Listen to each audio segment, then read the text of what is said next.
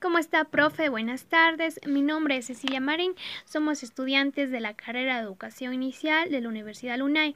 Primeramente, quiero agradecerle por brindarnos este espacio que es muy importante para nosotros.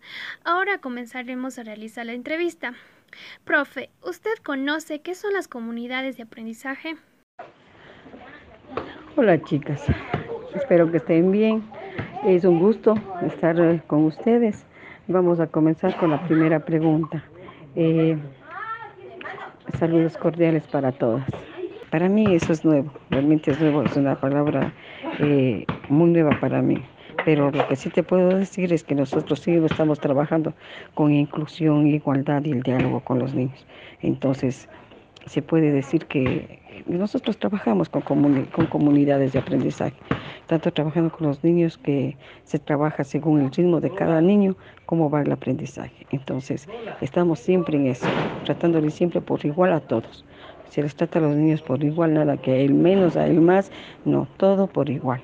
Entonces, diríamos que, diría yo que nosotros eh, estamos trabajando en comunidades de, de aprendizaje, no hemos estado lejos siempre estamos pendientes de todo, de incluir al niño, de tratarles por igual y siempre el diálogo con ellos. Buenas tardes, profe. Mi nombre es Erika Pizarro.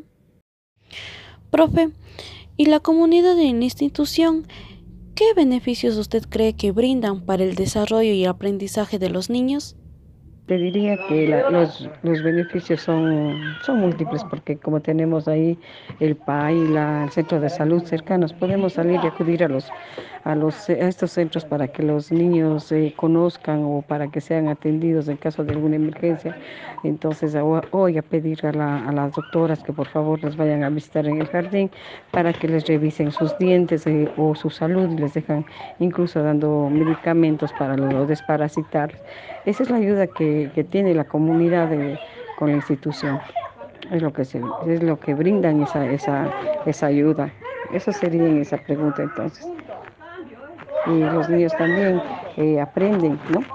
quiénes están ahí, qué profesiones son los que están ahí, las profesiones, a veces hay por ahí un zapatero, un mecánico, un, carpintero.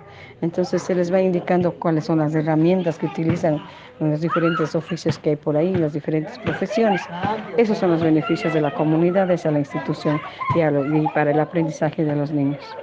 Buenas tardes, profe. Mi nombre es Priscila Jimbo. Profe, ¿y cómo usted interviene en los diferentes contextos familiares de sus estudiantes?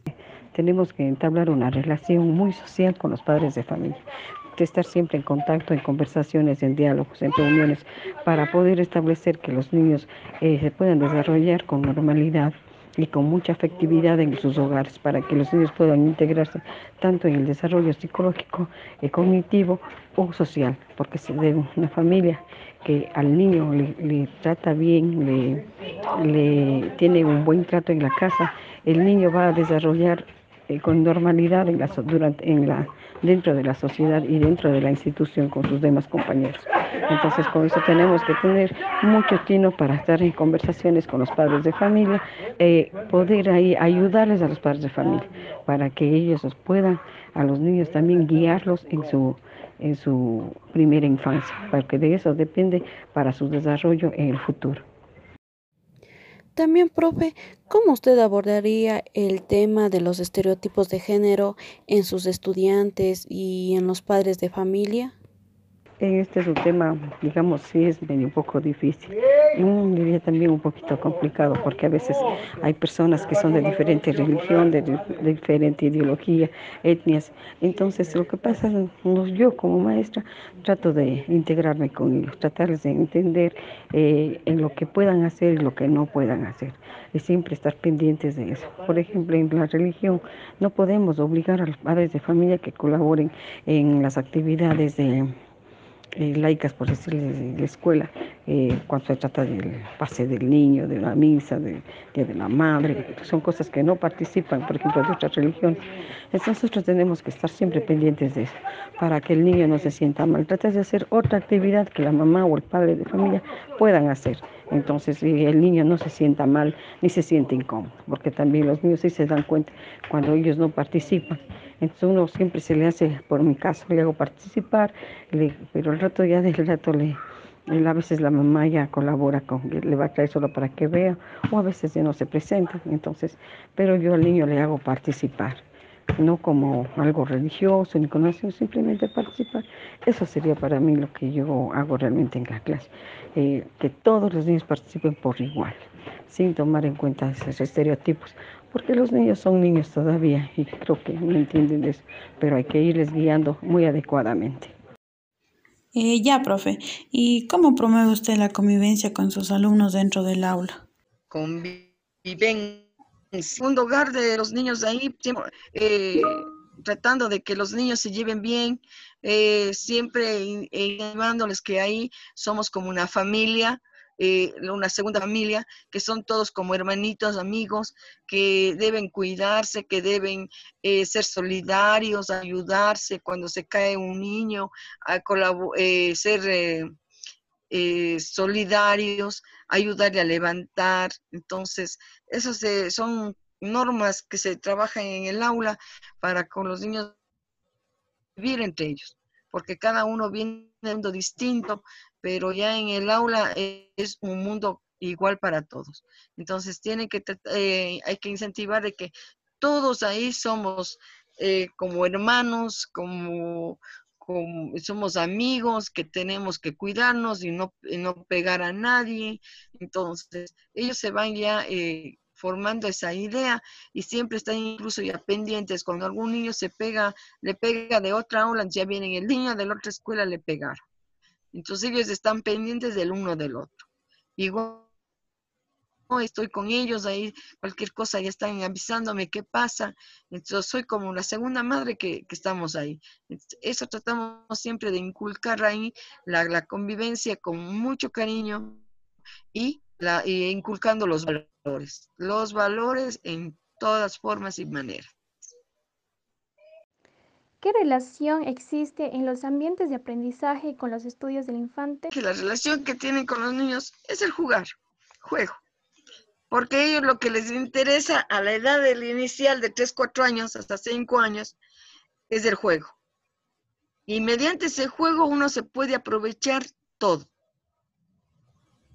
Podemos dar maravillas Mientras el niño está jugando, nosotros podemos estar dando matemáticas, entorno natural, lenguaje, todo. Entonces, lo que, lo que le, los ambientes de aprendizaje con el niño, la relación que, que ellos es el juego. Eso es lo, que a ellos eh, les, les une. Como maestras tenemos que aprovechar.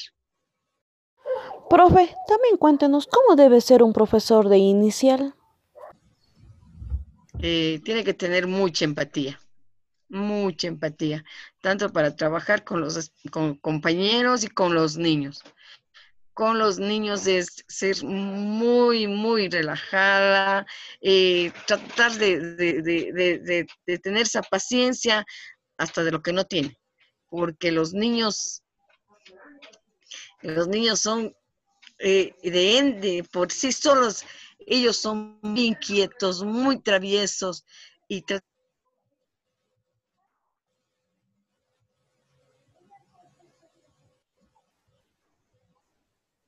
en los labios, eh, nunca está relajada, porque si usted le muestra una carota a los niños, los niños se van a asustar con ustedes, con, las maestras, se van a asustar. Viéndole una maestra que no tiene empatía, eh, los niños se asustan y ya no quieren regresar más a, la, a clases. Profe, y cuando el niño presente problemas familiares, ¿qué, ayuda le brindaría a usted? En ese aspecto, eh, nosotros les ayudamos es dándole cariño, dándole confianza eh, y, siempre, y siempre demostrando el amor a ellos. Por lo general, a veces esos niños necesitan mucha comprensión y mucho cariño. A veces con un abrazo ellos se, se calman a veces, eh, los niños se sienten queridos y tienen más confianza de estar en el establecimiento y, estar con nosotros. Y siempre están junto a nosotros y siempre debemos nosotros dar mucho, mucho cariño. Un niño que se Bueno, profe, de parte de mis compañeras Erika, Cecilia y mi persona Priscila, estamos realmente muy agradecidos con usted por habernos brindado su tiempo, por habernos brindado sus conocimientos, sus pensamientos y bueno, realmente le agradecemos mucho por todo. Gracias.